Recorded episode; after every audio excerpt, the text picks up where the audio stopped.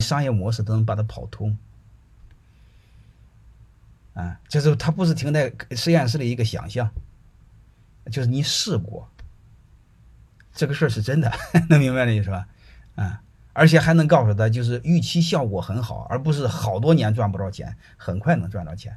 做低成本精益创业，啥意思呢？就提前做好测试，就一做就成。你甚至你可以通过摆地摊来测试你的项目，你千万别好几百万砸进去，结果死了。那可痛苦死了！你看看多少饭店，你看看你你们城市的那个你沿街，你家附近的那条街，你会发现，那门头房那个开饭店的，你会发现三年至少换一茬。能明白了吗？任何一个饭店，它开不到六年，它一定会亏的。啊，他开了三年，基本上死掉，基本上本儿都赚不着，好吧？所以这时候和男女没关系，你们按这么个套路来。当然，这时候创业的时候，怎么想提高成功率？刚才还有一个就是你要有一个合伙人团队，你要把股份分好。如果你有一个合伙人团队，把股份分好，啊，这个事儿就开始变得有意思了。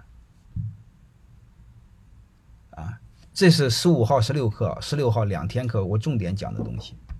第一，股份怎么分好；第二个是将来做起来的时候怎么。留住核心的员工，啊，如果你们现在的企业现在经营的还可以，那两天课是可以听听的。而且你只要把股份分好，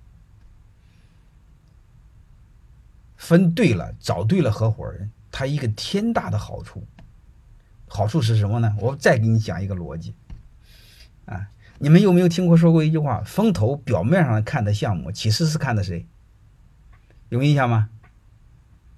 哎，风投表面看的项目，其实是看的是团队，看的是人。啊，我们永远要知道，你当初看好的再好的项目，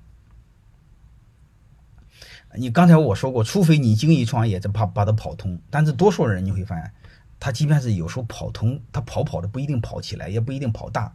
你跑大了之后，不一定有护城河，是这回事吧？所以你会发现，项目死了。项目死了怎么办？